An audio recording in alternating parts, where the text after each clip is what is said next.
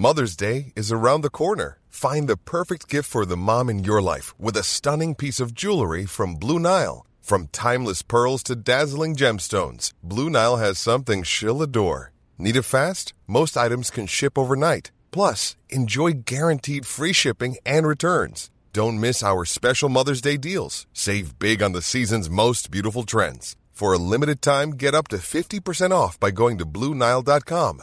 That's BlueNile.com.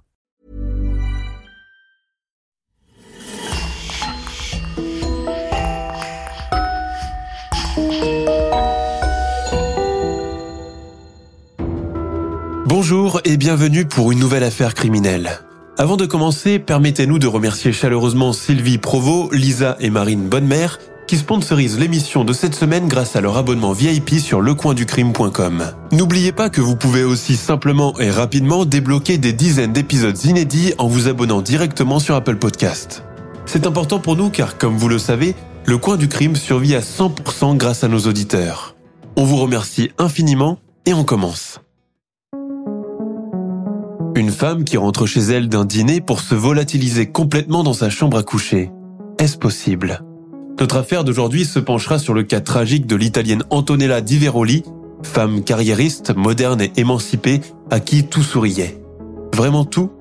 L'enquête policière va permettre de démontrer des facettes secrètes de sa vie privée, inconnues de sa famille et amis. Une chose est sûre, Antonella était tout sauf heureuse. Au point de disparaître et si on l'avait tué?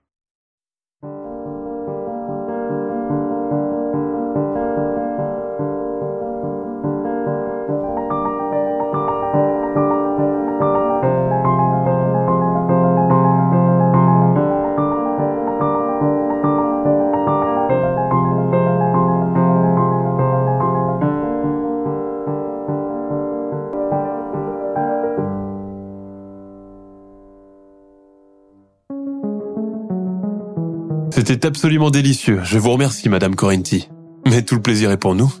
Ce dimanche 10 avril 1994, il fait tellement beau que le couple Correnti a décidé de déjeuner dans le jardin au bord de la piscine. Il y a là leur fille Andrea, son mari Fausto et Antonella Di Veroli, une bonne amie d'Andrea.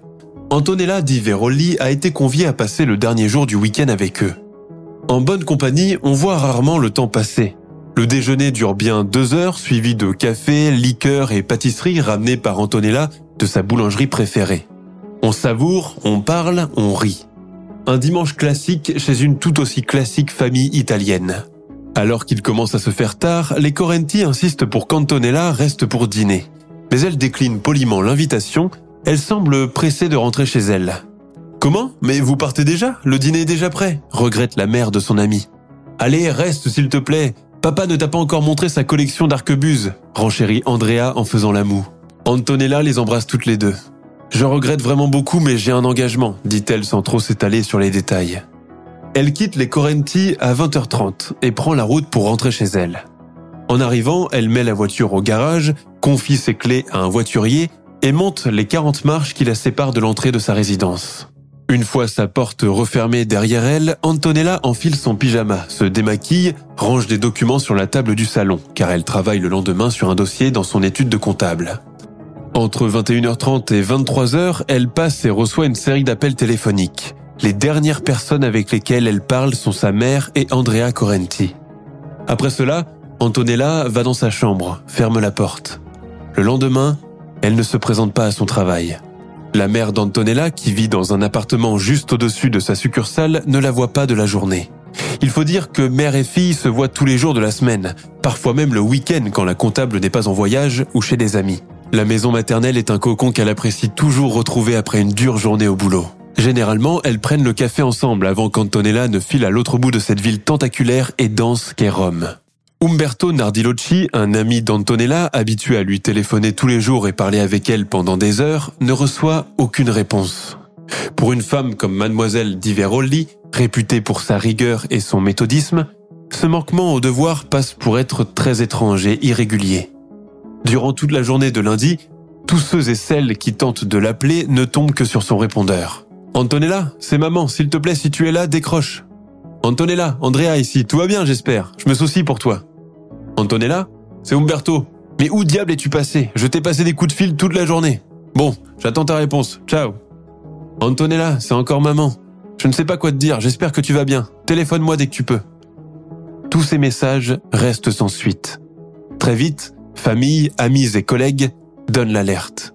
Le soir même, la sœur aînée d'Antonella et son mari se rendent à l'appartement via Oliva, après l'appel désespéré lancé par la maman. La concierge, prénommée Ninive, qui habite l'entresol et possède le double des clés, se propose de leur ouvrir l'appartement. Cette sympathique sexagénaire connaît très bien la comptable. Elle est elle-même très inquiète. D'habitude, elle la croise tous les jours quand cette dernière se rend à son travail à 9 heures précises. Mais pas ce matin-là. La sœur et son mari commencent immédiatement l'inspection des lieux. L'appartement est vide, les lumières sont allumées et les vêtements d'Antonella sont soigneusement rangés sur une chaise à côté de son lit. Tout semble ordinaire, bien rangé, avec chaque chose à sa place, quand même la maîtresse des lieux. Dans cette routine domestique, tout indique une présence récente et familière. Pourtant, quelque chose d'anormal semble planer dans la maison.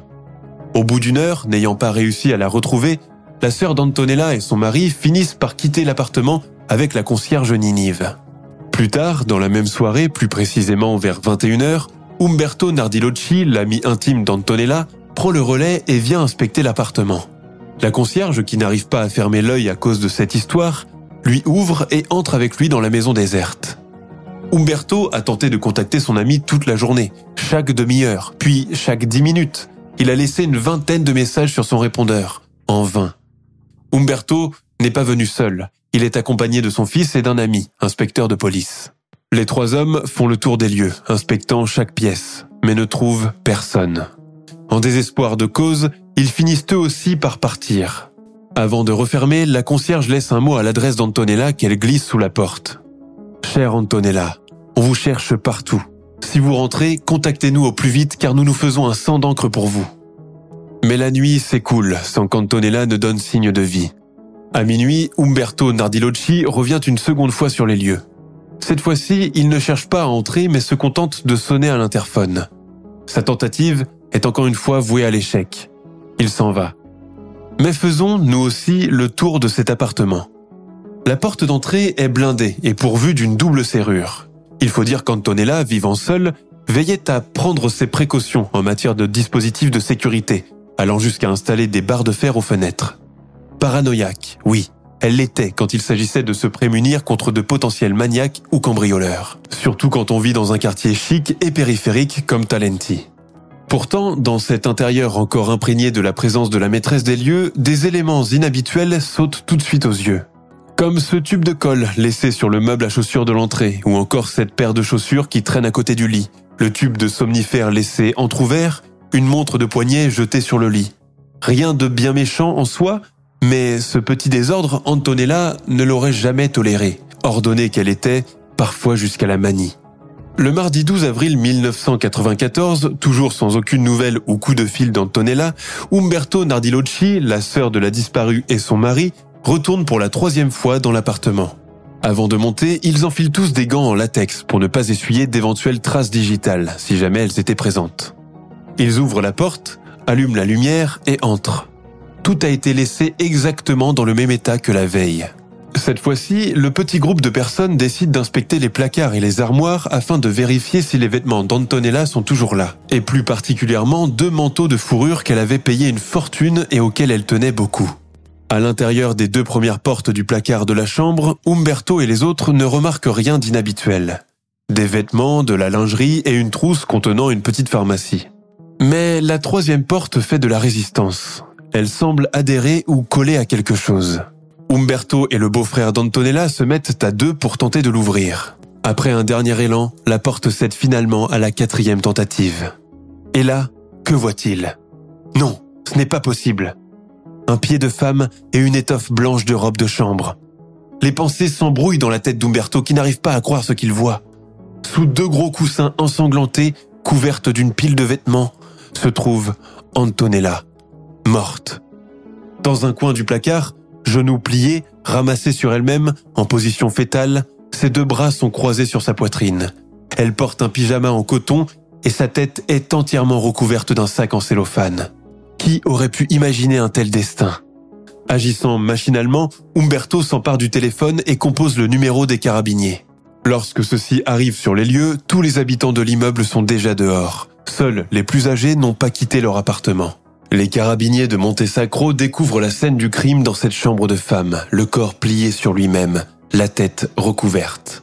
Il dégage la tête, laissant voir le visage blême et déjà rigide d'Antonella, ses lèvres crispées, ses cheveux poisseux de sang. La victime a deux plaies, une sur la tempe gauche et l'autre sur le sommet du crâne, assez profonde pour laisser apparaître un bout de cervelle. Pourtant, ce ne sont pas ces blessures-là qui ont tué Antonella, mais bien le sachet en cellophane. Car selon les carabiniers, le sac, lui, a été enfilé et serré autour de la tête alors qu'elle luttait encore entre la vie et la mort, allongée sur son lit. Oui, car les marques de sang retrouvées sur son matelas laissent à penser que la victime a été assassinée sur son lit. Mais ce n'est pas tout. Les enquêteurs font d'autres macabres découvertes, notamment deux trous carbonisés repérés sur l'un des coussins qui lui couvrait la tête dans le placard. Seule une arme à feu peut laisser ce genre d'empreinte. Avec cela, aucun signe de lutte, aucune blessure d'autodéfense, à part quelques échymoses sur les jambes et les chevilles. Le cadavre est emmené pour subir une autopsie. Le rapport médico-légal affirme que ces échymoses sont dues non pas à des coups, mais au frottement du corps pendant qu'il était traîné vers l'armoire. Des traces de somnifères sont également présentes dans le métabolisme de la victime. Rien de bien fort, seulement un mélange de plantes, tilleul, passiflore et valériane. Écarté aussi toute trace de rapport sexuel précédant la mort. L'heure de la mort est rapidement établie. Il est fort probable que le drame s'est produit à 23 heures, le dimanche où elle rentrait de chez les Correnti. L'une des voisines qui habite l'entresol affirme avoir entendu un bruit de pas accompagné de celui d'un pan, comme si quelqu'un avait tiré au revolver. L'expertise balistique révèle quant à elle que l'arme qui a tué Antonella est de petit calibre, automatique, probablement un Beretta ou un Browning 635. Les deux projectiles sur la tête d'Antonella le démontrent bien. Dans l'appartement de la victime, transformé en scène de crime, les enquêteurs trouvent également une douille, certainement oubliée par le meurtrier. Pour le reste, aucune trace digitale, aucun signe de lutte, pas même de cambriolage. Tout a été laissé tel quel. Mais alors, qui a tué Antonella? Qui a caché son corps dans cette armoire? Avant de répondre à cette question, il y a encore beaucoup de choses à clarifier, d'autres secrets à révéler.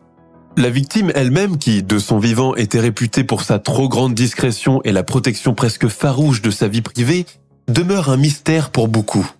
Qui était vraiment Antonella Di Veroli? Comment était sa vie?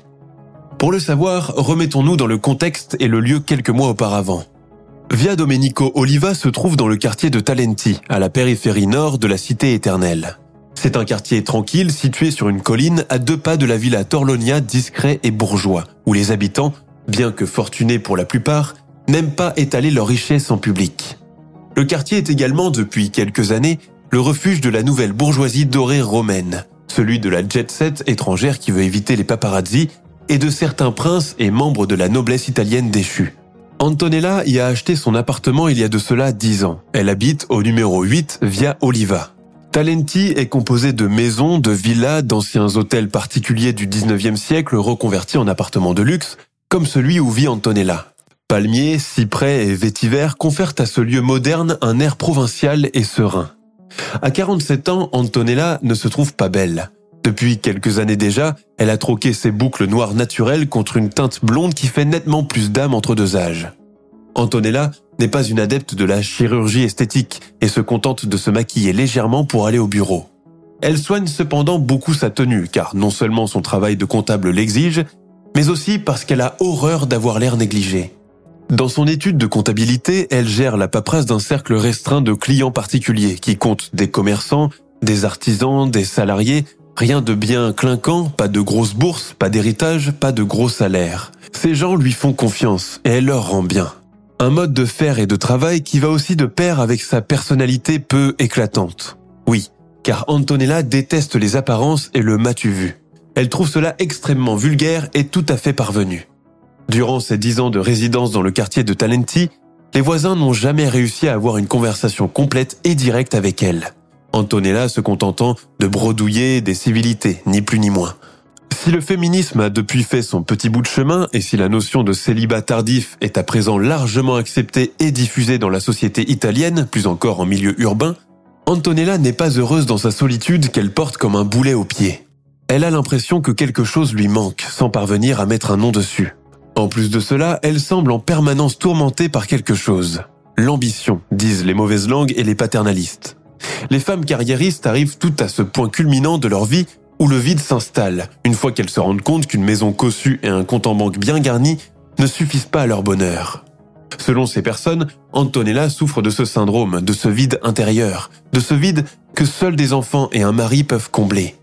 Depuis qu'elle a commencé à travailler, elle voulait toujours gagner plus d'argent, avoir une meilleure position, se faire un nom et une réputation dans un milieu professionnel encore machiste, qui observe d'un mauvais œil la montée des collègues féminines.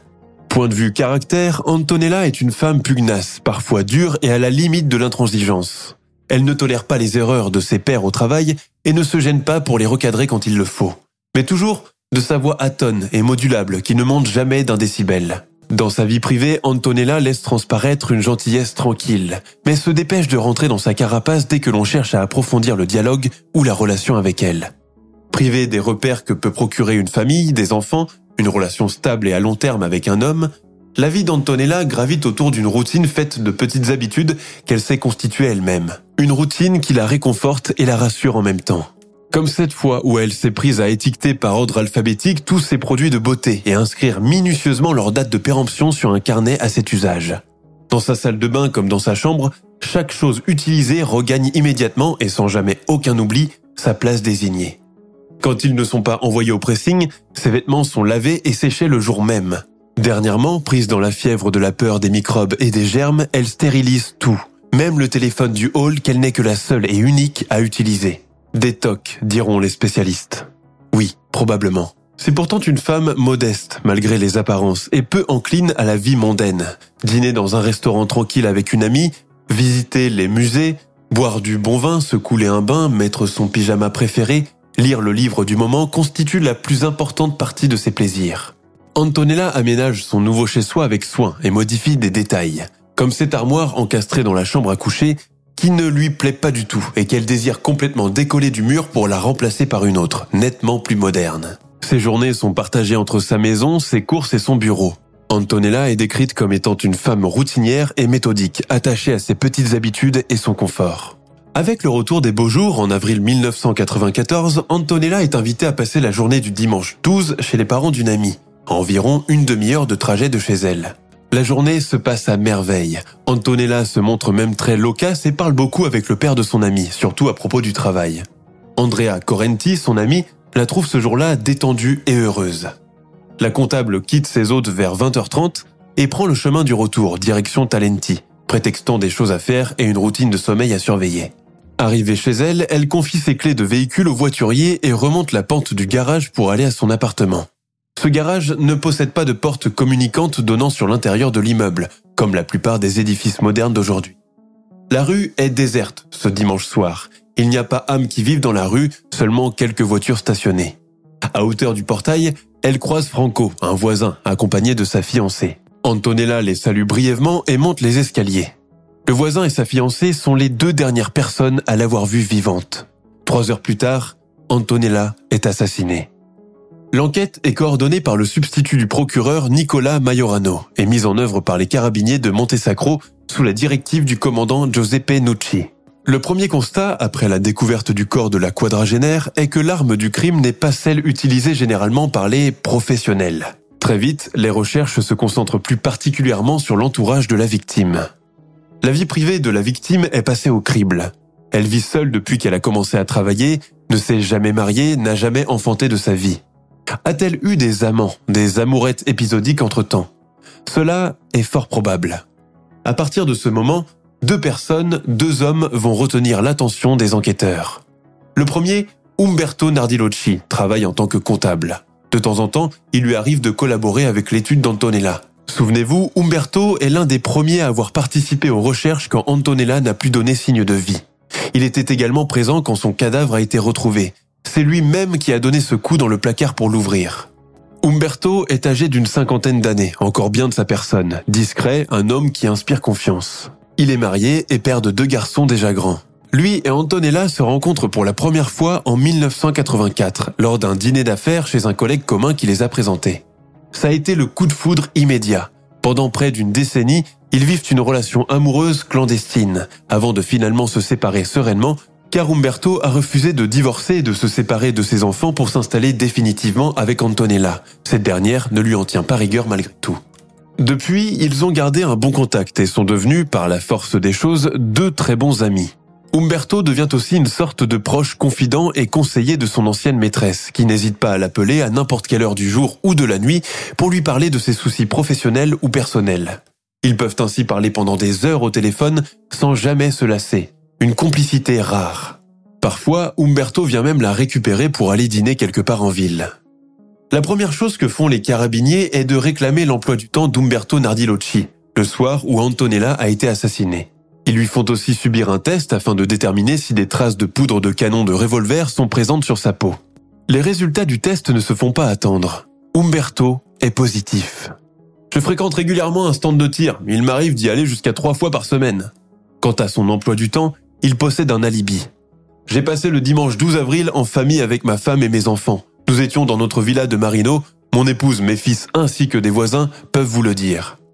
Umberto est interrogé à plusieurs reprises par les carabiniers, mais ses réponses sont toujours les mêmes.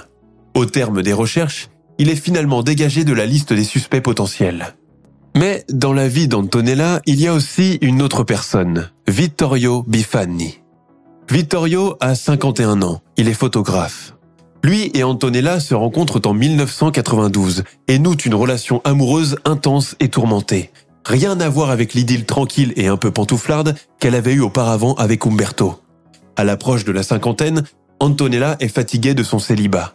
Elle recherche une relation stable et, à long terme, un homme avec qui se marier et couler les dernières années de sa vie en sa compagnie. Car vouloir des enfants à son âge serait un peu trop demandé.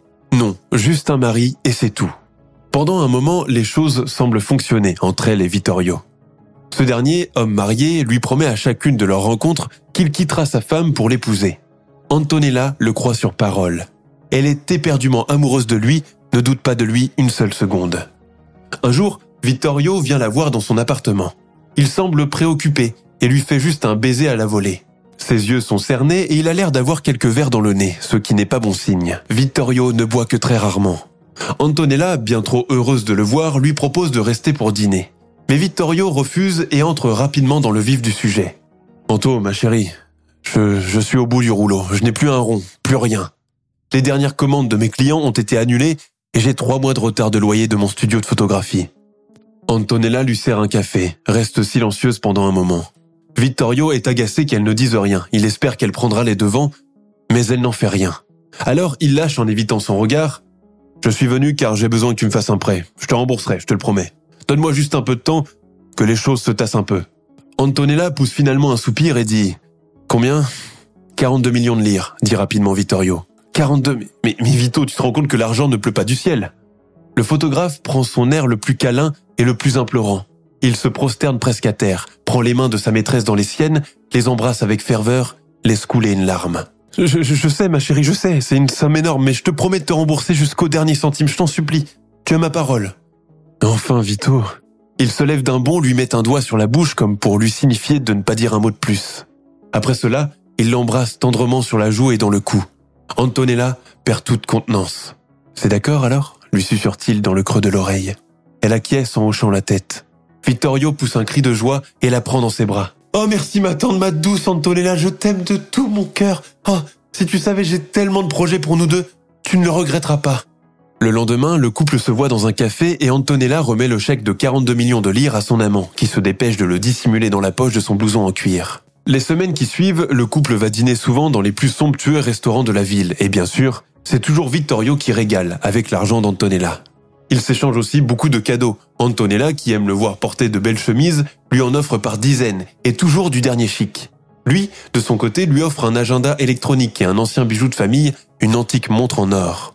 Antonella est sur un petit nuage. Elle pense qu'en lui offrant ce bijou à grande symbolique, il lui fait gage du sérieux de leur relation. Peut-être même qu'il finira par lui passer la bague au doigt. Et cette femme mature, méthodique et avec la tête sur les épaules se surprend à rêver comme une adolescente, à dormir avec la photo de son amoureux sous son oreiller, s'imaginant déjà à l'église en robe blanche, marchant vers l'autel pour prononcer ses vœux devant un parterre d'invités. Ça y est, je suis marié avec l'amour de ma vie.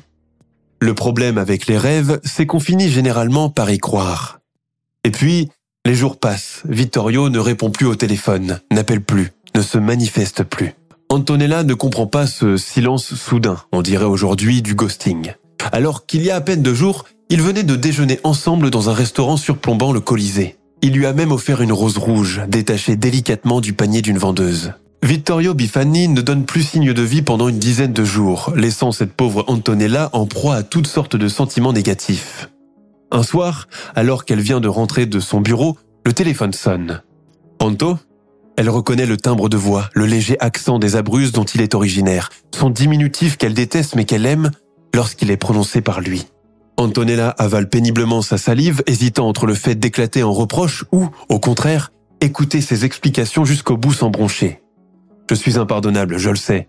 Oh, je t'ai fait du tort. Écoute, je viens dans quelques instants, il faut qu'on parle. Il arrive une demi-heure plus tard, avec une barbe de trois jours, l'air perdu. Il fume cigarette sur cigarette, oubliant qu'Antonella détestait cette habitude. Il se met à se balancer d'avant en arrière, agitant les jambes d'un air nerveux, incapable de la regarder dans les yeux. Antonella lui apporte un verre de brandy, qu'il vide d'un trait et en redemande un second. Elle hausse le sourcil et apporte un autre verre. Elle s'assied, attend. Il sort enfin de sa prostration. Ma femme, elle a tout découvert à propos de notre relation. Elle a fait une scène, mais une scène elle a appelé ses parents qui m'ont sermonné, surtout le vieux, avec ses airs supérieurs. Il allume une nouvelle cigarette, tire une bouffée. Je ne sais pas comment dire cela, mais... Mais il va falloir qu'on arrête de se voir tous les deux. Non, attends. Antonella se lève et commence à faire les 100 pas dans le salon, bras croisés sur la poitrine, parlant toute seule, déchargeant son ressentiment, sa tristesse et sa colère. Depuis qu'ils se fréquentent, Vittorio ne l'a encore jamais vu comme cela. C'est aussi facile que ça, hein. Partir, la solution des lâches Après tout ce qu'on a vécu ensemble, après tout ce que j'ai fait pour toi Anto, comprends-moi, il n'y a rien à comprendre. Tu n'es qu'un salaud, comme tous les autres. Vous êtes tous des salauds et des ingrats. Vittorio essaye d'aller vers elle, mais elle le repousse avec une telle violence qu'il manque de tomber par terre. Laisse-moi, ne t'avise plus de me toucher, je te l'interdis. Sors de chez moi et n'y remets plus jamais les pieds. Vittorio lui jette un regard noir, mais bien trop content de s'en tirer sans trop de dégâts. Il quitte l'appartement de Talenti, laissant derrière lui une Antonella pleurant toutes les larmes de son corps. Les jours qui suivent cette rupture sont extrêmement difficiles pour elle. Elle se sent salie et humiliée, exploitée même, et puis surtout, elle aime toujours Vittorio malgré tout le mal qu'il lui a fait. Elle décline les invitations à dîner de ses amis et de sa famille et ne parle plus qu'à Umberto Nardilocci, à qui elle confie ses peines de cœur tous les soirs par téléphone. Elle pense à ses 42 millions de lire envolés qu'elle songe à réclamer en signe de représailles, mais s'abstient à la dernière minute en reposant le combiné. J'ai été une sombre idiote de lui faire confiance à ce point, de lui donner tout cet argent. J'aurais dû lui faire signer au moins une reconnaissance de dette. Mais elle sait que c'est trop tard pour cela. À quoi bon courir après son argent, alors qu'elle l'a si généreusement donné dans un moment de faiblesse? Elle n'en parle à personne cependant, pas même à Nardilocci, de peur d'être prise pour une pauvre naïve. Elle, la comptable qui gère les comptes des clients, qui connaît le cheminement de chaque centime, s'est fait rouler par un amant qui a profité d'elle sans vergogne. Cœur brisé, honte, tristesse et colère sont une dangereuse équation. Les semaines s'écoulent, mais Antonella n'arrive toujours pas à faire le deuil de cette relation houleuse qui l'a laissée perdue et sans joie de vivre. Le dépit amoureux peut nous pousser parfois à agir en dehors de nos valeurs et principes. C'est ainsi qu'Antonella, la femme rationnelle et intelligente, pousse à présent la porte des cabinets de voyance et de cartomancie afin de savoir si Vittorio va finir par laisser sa femme pour se remettre avec elle. Aux voyantes et diseuses de bonne aventure, elle laisse des sommes faramineuses, se renseigne sur les méthodes d'envoûtement amoureux, les filtres et autres sorts vaudous. Ses tentatives sont vouées à l'échec et son portefeuille se dégarnit toujours un peu plus après le passage chez la voyante. Mais les cartes ne lui fournissent pas les réponses qu'elle attendait. Dans l'appartement, beaucoup de choses lui rappellent la présence de Vittorio, les vêtements qu'il a laissés chez elle et qu'elle a refusé de lui donner, la montre en or jusqu'à l'agenda électronique où sa voix se fait entendre dans un message enregistré qu'elle a refusé d'effacer. Mais les choses ne s'arrêtent pas là. À présent, elle commence à suivre le couple Bifani en voiture, les espionnant occasionnellement, jusqu'à se faire prendre une fois en flagrant délit. S'ensuit alors une scène terrible et des menaces proférées par la femme de Vittorio qui veut appeler la police. Antonella remonte dans sa voiture, tremblant de tous ses membres. De retour chez elle, elle pleure toute la nuit sur son oreiller. Tout à présent lui paraît fade et insipide. Même les discussions quasi quotidiennes avec Umberto ne l'intéressent plus, ni les propositions à dîner et à déjeuner des unes et des autres. Elle a toujours cette excuse. Je regrette, je suis fatiguée, peut-être une autre fois. La seule compagnie réconfortante pour cette femme brisée et esselée est la présence de Ninive, la concierge qui a presque l'âge de sa mère. Ninive avait pour habitude de faire parfois le ménage chez Antonella. Elle habite à l'entresol et est veuve depuis plusieurs années. Depuis la rupture fracassante avec Vittorio, un lien d'amitié simple s'est tissé entre ces deux femmes très différentes. La comptable appréciant particulièrement la présence animée et joviale de cette femme du peuple aux manières franches et sans chichi. Pour un moment, le verbiage coloré de Ninive la distrait, et elle, si peu loquace par nature, se surprend à raconter des histoires et des anecdotes. Mais le soir, dès qu'elle se retrouve à nouveau seule, Antonella ne peut s'empêcher de penser à son amour perdu, aux bons moments passés ensemble, ce qui donne de l'amertume et de la nostalgie, une fois l'histoire terminée. Comment faire pour continuer sans lui? Après avoir écarté Umberto Nardilocci des suspects potentiels, compte tenu de son solide alibi, les enquêteurs privilégient alors le crime passionnel. Pour eux, pas de doute, c'est Vittorio Bifani le coupable. C'est lui qui s'est introduit chez Antonella ce dimanche soir, prétextant une réconciliation avant de lui tirer deux balles dans la tête, l'étouffer avec le sac cellophane et la mettre dans le placard de sa chambre. Mais pas seulement. Vittorio aurait ruminé et exécuté sa vengeance pour une autre raison. La somme de 42 millions de lire prêtée par sa maîtresse, qu'il n'a d'ailleurs jamais restituée, pourrait être la cause numéro 2 du crime. Antonella, faute de ne pas récupérer l'homme, a voulu néanmoins réclamer son dû. Elle était même en train de recueillir des informations pour lui intenter un procès. Il l'aurait appris et cela l'a mis en rage. Sur la demande des carabiniers, Vittorio subit un test, tout comme Umberto avant lui, afin de vérifier si des particules de poudre de canon de pistolet sont restées sur sa peau ou ses vêtements. Le résultat ne se fait pas attendre et Vittorio est déclaré positif au test. Il a tout de même un alibi. Il est resté chez lui toute la nuit du dimanche et n'est pas sorti. Pourtant, en allant vérifier dans le studio de photographie, les carabiniers trouvent une addition d'un bar que Vittorio aurait fréquenté le dimanche. La note indique l'heure où elle a été émise. 22 heures. Cela voudrait dire qu'il est en train de mentir, mais ce n'est pas fini. Il existe un café situé juste en face de ce bar, où Antonella a l'habitude de venir prendre un cappuccino. Les tenanciers de ce café jurent avoir reçu la visite de la comptable à 23 heures ce dimanche-là. Ils se souviennent parfaitement qu'elle a acheté une bouteille de champagne d'excellente qualité pour fêter quelque chose. Mais quoi au juste? Une visite pour faire la paix? Une visite de réconciliation, une visite de Vittorio. Il est d'ailleurs le seul autorisé, hormis sa mère, à la voir en pyjama. Pour les carabiniers, les choses se sont déroulées de cette manière, et pas autrement. Vittorio a appelé son ex-maîtresse pendant qu'elle était invitée chez cette amie, a demandé à venir la voir. Beaucoup trop heureuse, l'amoureuse Antonella a ravalé sa fierté et a accepté, bien trop contente de le revoir en chair et en os. C'est pour cela qu'elle semblait pressée par quelque chose et a décliné l'invitation à dîner de ses hôtes. En rentrant à Talenti, elle s'est dirigée directement dans ce café pour acheter cette bouteille de champagne. Puis, est rentrée chez elle attendre Vittorio. Quand Vittorio est arrivé, elle était là, en pyjama. Ils ont bu ce champagne où Vittorio aurait introduit des cachets de somnifères assez puissants pour la faire dormir rapidement. Après cela, il l'a portée jusqu'à sa chambre, l'a allongée sur son lit, lui a placé un coussin sur la tête et a tiré au pistolet deux fois. Mais Antonella n'était apparemment pas encore tout à fait morte. Alors, il l'a étouffée avec ce sac en cellophane. Avant de partir, il a caché le corps dans l'armoire et a jeté une pile de vêtements par-dessus.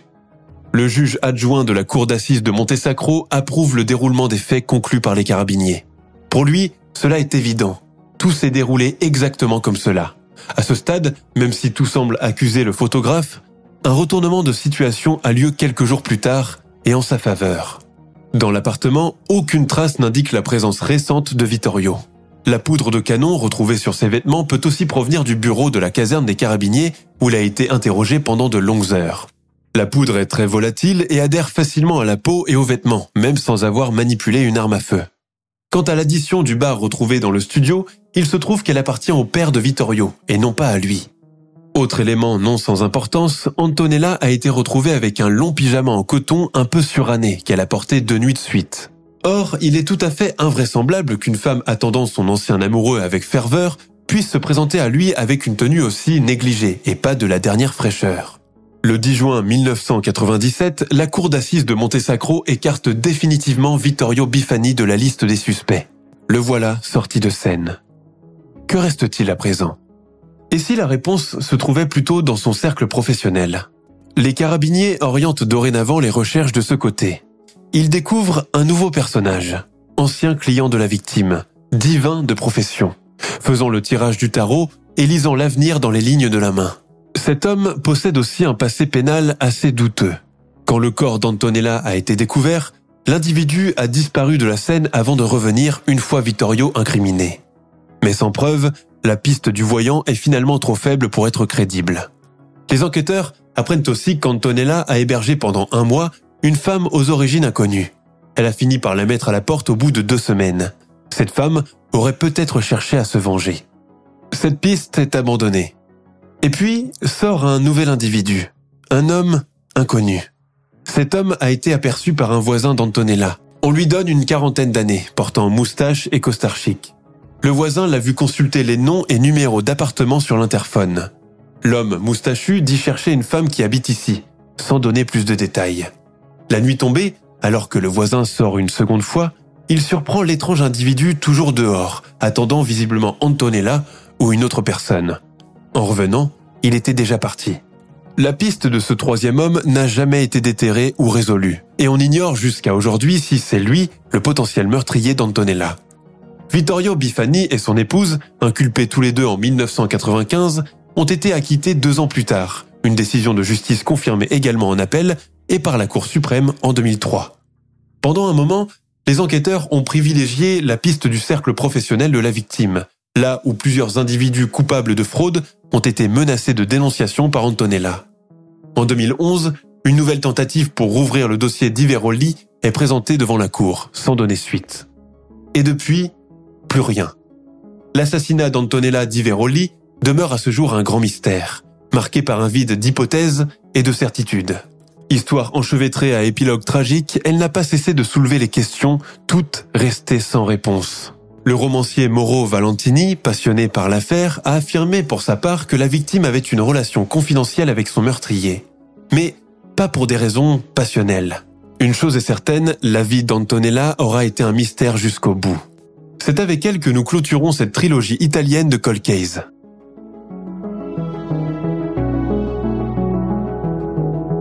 Nous sommes à la fin de notre émission du jour. N'hésitez pas à écouter les autres émissions du podcast et à prendre 5 secondes pour nous laisser un 5 étoiles sur iTunes. C'est vraiment très important pour nous. Vous pouvez aussi vous abonner pour ne pas rater les prochains épisodes et nous suivre sur Facebook pour nous en proposer de nouveaux. Merci et à bientôt.